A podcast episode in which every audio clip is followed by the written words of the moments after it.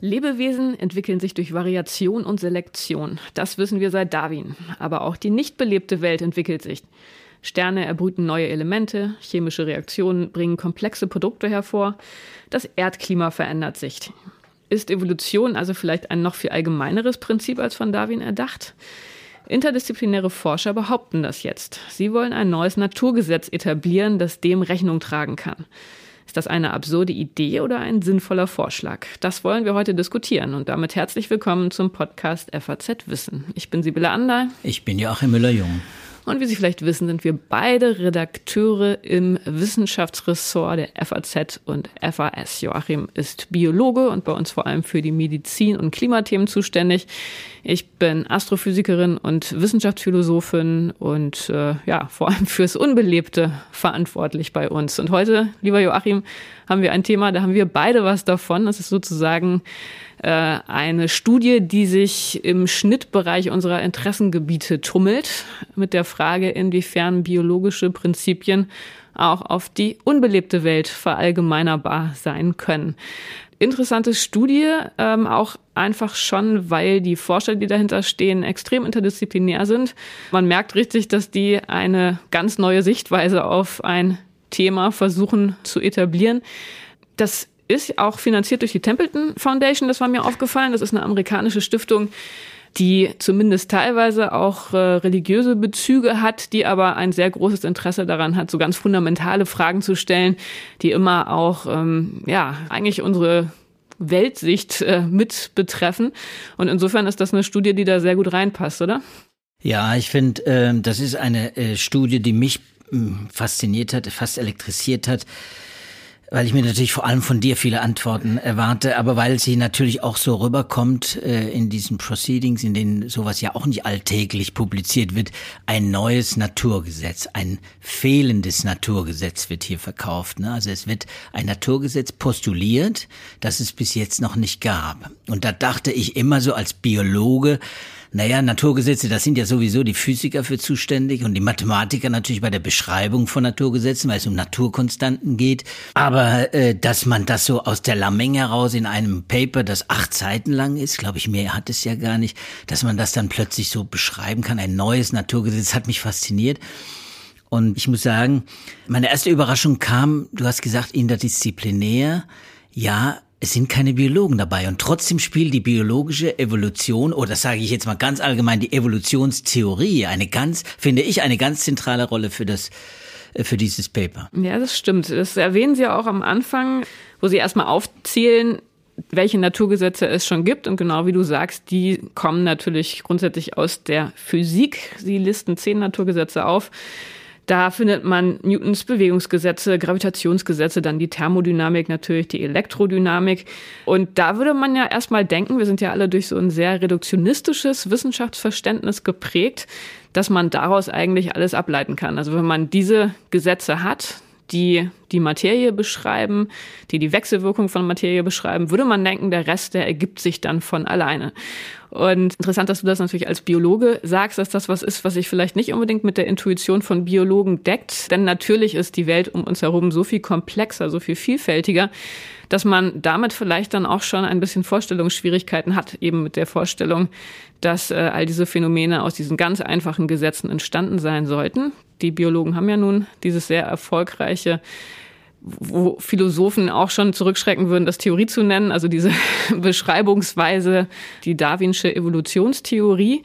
Und in der Studie wird auch schon geschrieben, dass äh, die Biologen selber ja vielleicht gar nicht unbedingt das so gerne sehen, wenn Vertreter anderer Disziplinen Evolutionsgesetze versuchen, in ihre Gebiete rüberzuziehen und zu behaupten, ja, das gilt auch für die unbelebte Welt.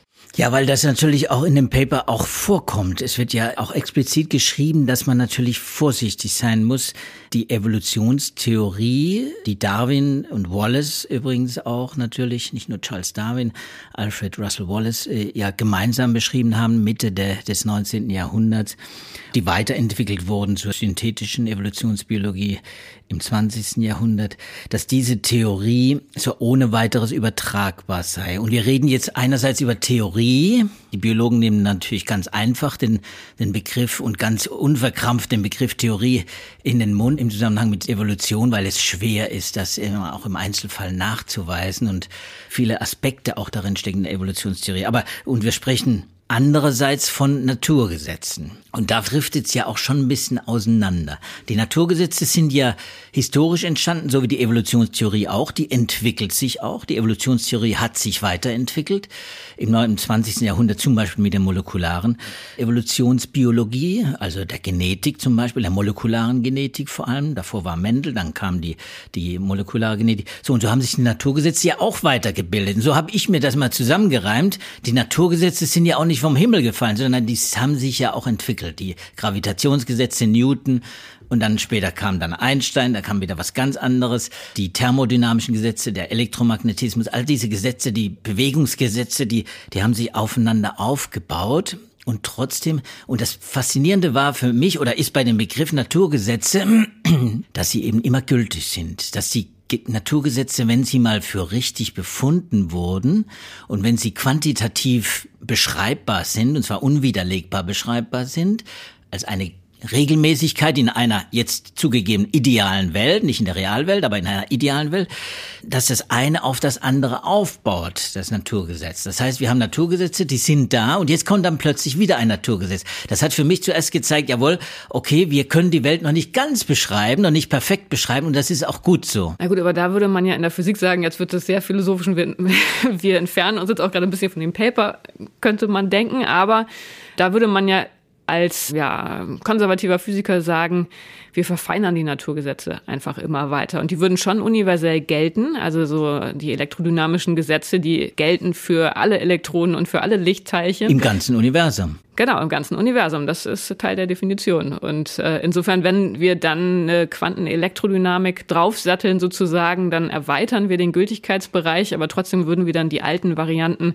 der Gesetze noch als Grenzfall für einen eingeschränkten Bereich verstehen wollen. Also insofern. Aber sie werden nicht ungültig und das ist, genau. das ist der Punkt natürlich, ja. ne? ist klar. Das ist der Punkt. Aber sie werden nicht ungültig und das ist eben, das finde ich das Faszinierende, wenn jetzt ein Gesetz daherkommt. Ich glaube, wir haben den, das Gesetz noch gar nicht richtig benannt. Also ich übersetze es mal so, vielleicht übersetzt du es anders. Das Gesetz zunehmender funktioneller Information. Ja, oder kurz gesagt, es steht auch vorne einmal im Paper, das äh, Gesetz zunehmender Komplexität. Das ja. war quasi die Arbeitsdefinition, wie Sie reingegangen sind. Und das ist ja die, die Beobachtung, mit der Sie starten. Also vielleicht können wir das mal kurz zusammenfassen, was Sie da in dem Paper gemacht haben. Also das ist tatsächlich Ihr Ansatz zu sagen, Naturgesetze, die verallgemeinern über eine große Klasse erstmal sehr unterschiedlich wirkender Phänomene. Und insofern gucken wir mal, haben wir verschiedene Phänomene, die irgendwie Gemeinsamkeiten haben. Und da sagen Sie, ja, diese Phänomene, die nennen wir Evolving Systems, also sich entwickelnde Systeme.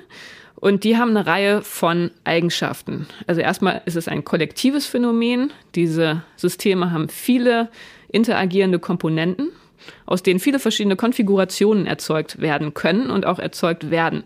Und dann gibt es vor diesem Hintergrund ein Selektionsverfahren. Also bestimmte Konfigurationen sind dann erfolgreicher als andere.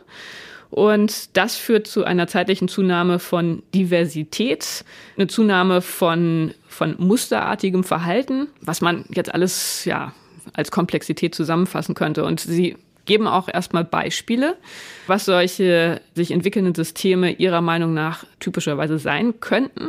Das eine ist äh, Sternentwicklung und Nukleosynthese. Also Sterne entwickeln sich und mit der Zeit verbrennen sie den Wasserstoff, aus dem sie entstanden sind. Der wird dann zu Helium und so kommen sie dann zu immer komplexeren, zu immer schwereren Atomen. Es gibt 100 Elemente, bekannte, 2000 Isotope, schreiben sie. Und insofern kann man da schon sehen, das ist irgendwie so eine Art von Evolutionsprozess, der dadurch bestimmt wird, welche stabilen Konfigurationen von Protonen und Neutronen überhaupt möglich sind. So, erstes Beispiel. Zweites Beispiel, mineralische Entwicklung. Auf der Erde haben wir ja ganz viele verschiedene Arten von Gesteinen in verschiedenen Phasen, die dadurch entstehen, äh, dass auf der Erde Kondensation passiert, Gesteine sind geschmolzen, sind wieder auskristallisiert, es sind chemische Prozesse durch Wasserwechselwirkung entstanden. Und all das hat dazu geführt, dass auf der Erde mehr als 5900 Minerale heute bekannt sind. Also auch da eine Entwicklung hin zu größerer Komplexität. Naja, und das dritte Beispiel, da machen sie sich einfach, da sagen sie die biologische Evolution, da sieht man natürlich ganz klar, das sind auch diese sich entwickelnden Systeme. Und da würde man sagen, wir haben ganz verschiedene Bereiche jetzt abgedeckt, wir sehen Gemeinsamkeiten und das ist jetzt der Versuch in dem Paper, diese Gemeinsamkeiten besser herauszupräparieren. Sie räumen damit nämlich gleichzeitig ein großes Missverständnis. Das ist mein Eindruck. Ich glaube, viele denken, wenn sie über Evolution, über biologische Evolution nachdenken, denken viele an Fortpflanzung. Survival of the Fittest. Ne? Das steckt so ein bisschen in diesem ganzen Evolutionsbegriff drin. Das ist allerdings auch nicht gemeint. Es ist eigentlich gemeint, Variabilität, die Varianz der Arten, also die Einheit der Evolution ist die Art, bei Darwin jedenfalls gewesen, eine Variabilität und dann kommt dieser zweite Begriff Selektion und das ist das Entscheidende. Variabilität und Selektion. Was man nicht braucht, und das finde ich faszinierend, ist eben Fortpflanzung. Und das braucht man in der mineralischen Welt eben auch nicht. Bei Steinen braucht man keine Fortpflanzung. In der Chemie braucht man keine Fortpflanzung. In der Astrobiologie kommt vielleicht Fortpflanzung da heraus irgendwo auch bei Fremden, bei wenn man über, über außerirdisches Leben nachdenkt, kann auch Fortpflanzung rauskommen. Aber das ist nicht Evolution. Die Evolution, die ist davor. Und das finde ich faszinierend, dass Sie das in dem Paper auch nochmal sehr deutlich machen. Das ist die Ausbildung von Komplexität, von komplexen Systemen heißt die Ausbildung von Systemen, die gewisse ja, vorteilhafte Eigenschaften entwickeln, und zwar unter den gegebenen Bedingungen, unter den dynamischen Prozessen, denen sie ausgesetzt genau, sind. Genau, und die können sie entwickeln, weil sie durch ihre Architektur die Ausbildung von ganz vielen verschiedenen Varianten erstmal ermöglichen. Ne? Das ist dann die Variation ausgedehnt auf den abiotischen Raum. Und jetzt ist natürlich die Frage, was äh, ist dann der entsprechende Selektionsprozess? Und da haben Sie einen kleinen Exkurs, den ich sehr interessant finde. Ich hoffe, dass nicht nur ich das interessant finde, aber natürlich bin ich da physikalisch geprägt, denn eigentlich scheint das erstmal dem zweiten Hauptsatz der Thermodynamik entgegenzulaufen, ne? weil man da ja weiß, Entropie nimmt immer zu und insofern sollten Muster, sollte Ordnung eigentlich abnehmen. Wenn man jetzt aber sagt, dass diese musterbildenden Systeme immer mehr Komplexität ausbilden, dann ist das ja genau die entgegengesetzte Richtung. Und da muss man jetzt also irgendwie einen Mechanismus finden, wie das in einem Universum vonstatten gehen kann, das mit einer sehr niedrigen Entropie gestartet ist und mit im Verlauf seiner Entwicklung eben immer mehr zu Gleichgewichtszuständen strebt. Und tatsächlich sind diese sich entwickelnden Systeme ja Systeme, die nicht im Gleichgewicht mit ihrer Umgebung sind. Vereinfacht gesagt heißt es, man braucht irgendwie einen Austausch von Materie oder Energie mit der Umgebung als System, um sich weiter aufrecht zu erhalten. Beim Menschen klar, wir müssen essen, wir brauchen eine Form von Energie. Das ist so ja ein typisches Zeichen, dass wir es mit einem Nicht-Gleichgewicht, einem offenen Nicht-Gleichgewichtssystem zu tun haben.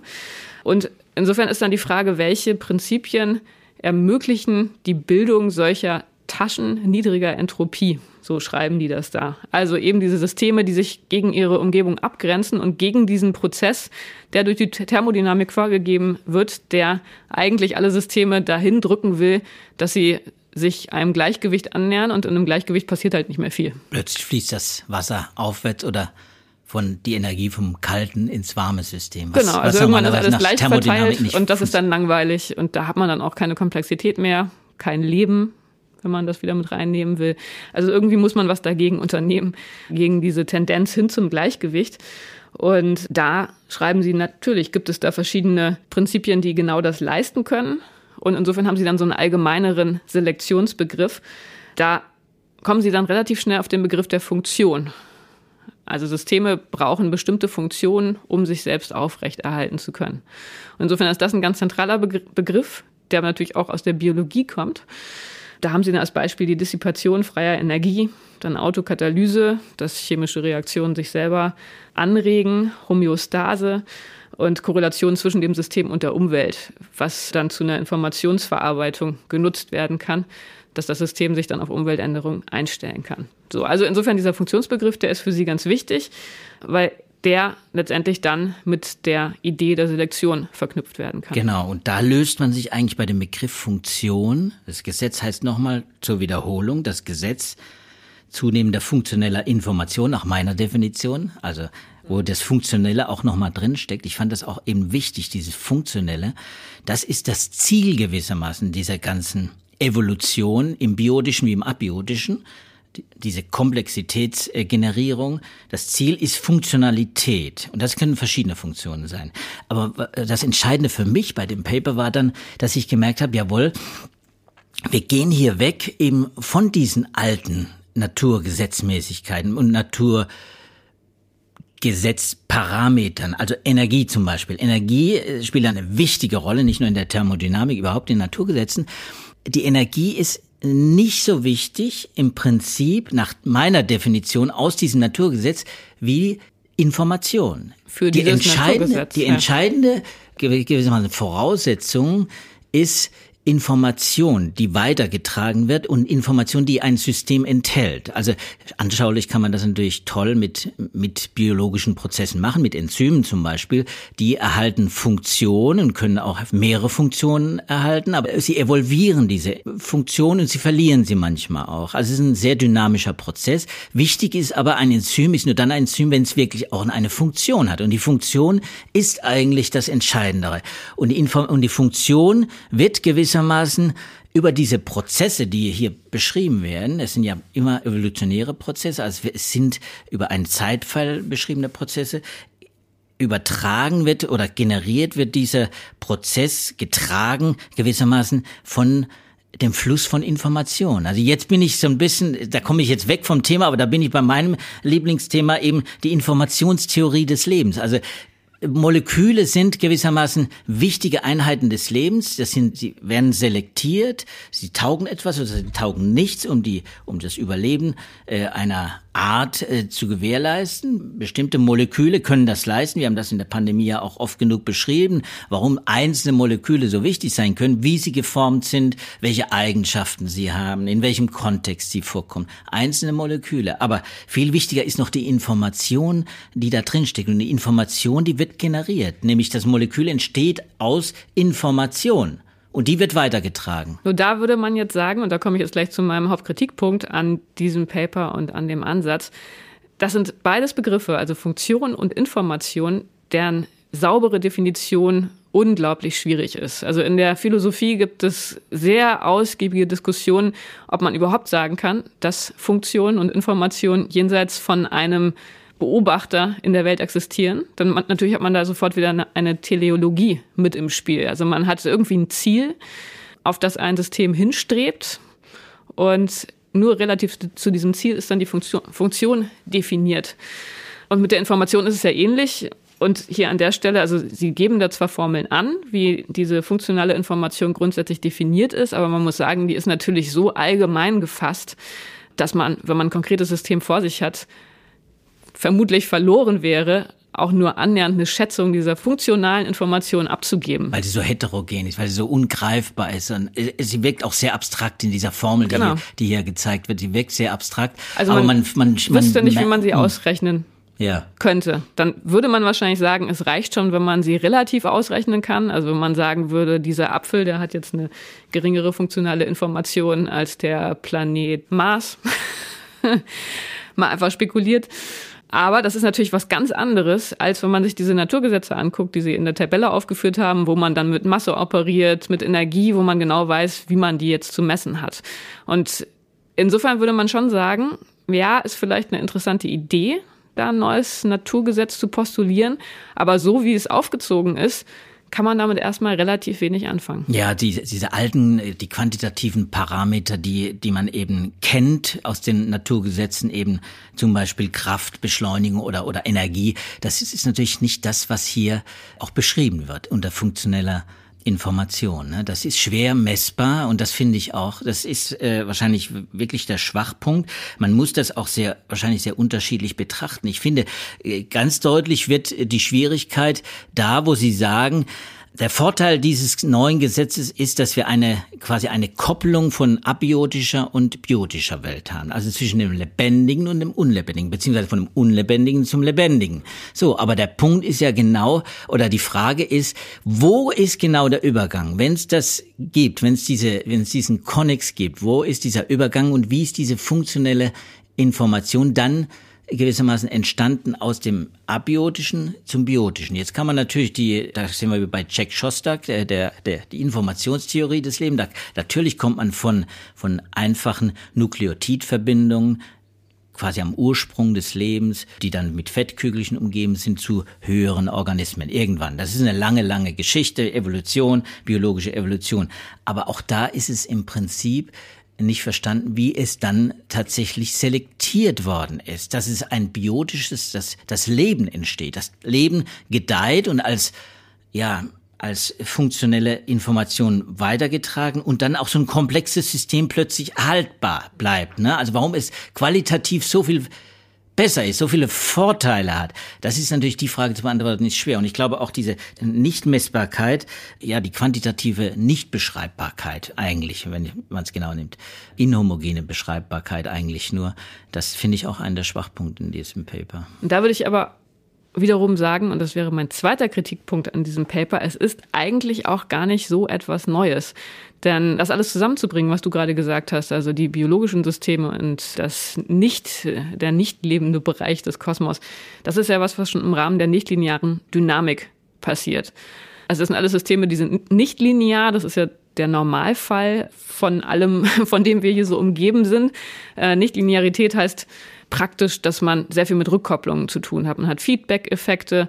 Und wenn man jetzt ein System hat, das aus vielen Agenten besteht, also sowas wie ein Vogelschwarm oder ein Verkehrsstau oder ähm, das Gehirn meinetwegen auch, dann äh, hat man eben diese Rückkopplungsmechanismen. Also die Vögel reagieren zum Beispiel aufeinander, auf ihre Nachbarn und durch diese lokalen Reaktionen und Rückkopplungen kommt dann ein Systemverhalten zustande auf einer höheren Ebene, ein emergentes Verhalten, also dass der Vogelschwarm Muster bildet und als Vogelschwarm auch dann noch erkennbar bleibt, wenn er zum Beispiel irgendwelchen Hindernissen ausweicht. Und ähm, diese nichtlineare Dynamik, diese Sichtweise, die kann eben genau ja Strukturbildungsprozesse beschreiben, äh, also wie Muster entstehen, was für Systeme eben auch dazu in der Lage sind. Da gibt es ja auch eine relativ, eine relativ genaue Definition, was überhaupt ein komplexes System ist. Auch da gibt es natürlich noch viele Unklarheiten, aber da würde man sagen, bei den nicht-linearen Systemen hat man immer so ein, ein Regime, wo die sich noch relativ geordnet verhalten, also Kristalle zum Beispiel mit periodischen Mustern oder das klassische Beispiel, wo du dich wahrscheinlich wieder freust, die Kaninchenpopulation, ähm, die dann so lang wächst, bis das Nahrungsangebot knapp wird und sich dann erstmal auf einen dauerhaften, konstanten Wert einpendelt. Diese Systeme, die können aber auch ins Chaos überwechseln. Bei den Kaninchen zum Beispiel, indem man die Reproduktionsrate erhöht. Das ist ja das klassische Beispiel, wo man dann sieht, dass dann irgendwann nicht mehr möglich ist, die Größe von Kaninchenpopulationen vorherzusagen, wenn sie sich nur schnell genug vermehren. So, und zwischen diesen beiden Gebieten, also dem regulären Verhalten und dem chaotischen Verhalten, liegt dieses Regime der Komplexität. Also was noch nicht Chaos ist, was aber auch nicht mehr regulär ist. Und das ist das, was auch ja, die Vielfalt in der Welt ausmacht. Das sind diese komplexen Systeme, die dann quasi hin und her springen zwischen äh, regulärem Verhalten und stabilem Verhalten und sich dann aber auch sehr schnell anpassen können. Und im Rahmen dieser nichtlinearen Dynamik gibt es dann auch den Begriff der komplexen adaptiven Systeme. Und das ist so mein Verdacht, das ist hier einfach in dem Paper nochmal aufgegriffen und mit dem Versuch, dann diesen komplexen adaptiven Systemen irgendwie eine Art von Naturgesetz aufzudrücken. Aber die Idee, dass sich diese komplexen Systeme auch weiterentwickeln hin zu größer Komplexität, das ist tatsächlich nichts Neues. Es ist auch in der Physik nichts Neues. Es ist nicht Neues. Es ist auch der Begriff funktionelle Information, taucht auch früher in der Literatur auf. Da kann man googeln und findet sofort wissenschaftliche Literatur, auch nicht wissenschaftliche, auch populärwissenschaftliche Literatur, die aus der Psychologie kommt zum Beispiel auch. Also Psychologie und Philosophie zusammen. Funktionelle Information. Auch da gibt es natürlich den Begriff schon länger.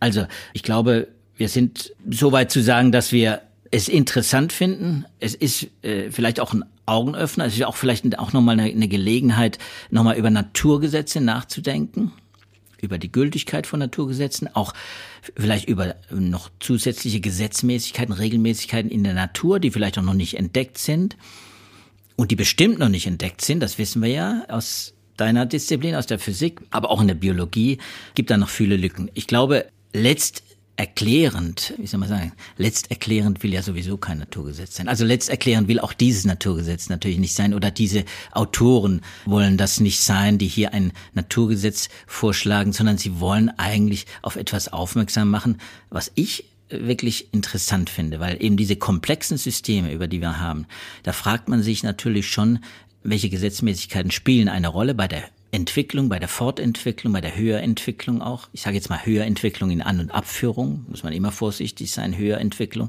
Es ist ja immer im Kontext der jeweiligen Bedingungen einfach ideal oder bestenfalls ja vorteilhaft für das System. Aber äh, wie es da weitergehen könnte, welches Potenzial dieses ganze äh, Naturgesetz hat, um Prozesse zu beschreiben, die von mir aus jetzt auf anderen Planeten stattfinden, das kann ja dieses Gesetz gar nicht leisten. Also die haben zum Beispiel Will den, es den, natürlich, ne?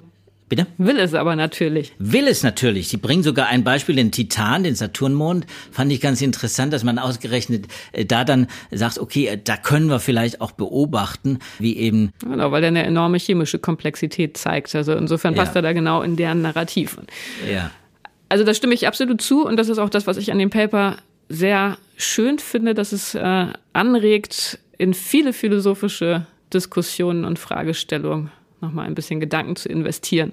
Und das ist ja auch etwas, was äh, häufig in unserem akademischen System ein bisschen zu kurz kommt, eben diese großen Würfe für interdisziplinäre neue Ideen, da einfach mal ganz mutig und vielleicht auch ein bisschen übermütig verwegen an eine große Fragestellung ranzugehen und sich zu überlegen, was würde das denn jetzt eigentlich bedeuten, wenn wir ein neues Naturgesetz äh, in die Welt bringen wollten. Und insofern auf jeden Fall eine Leseempfehlung.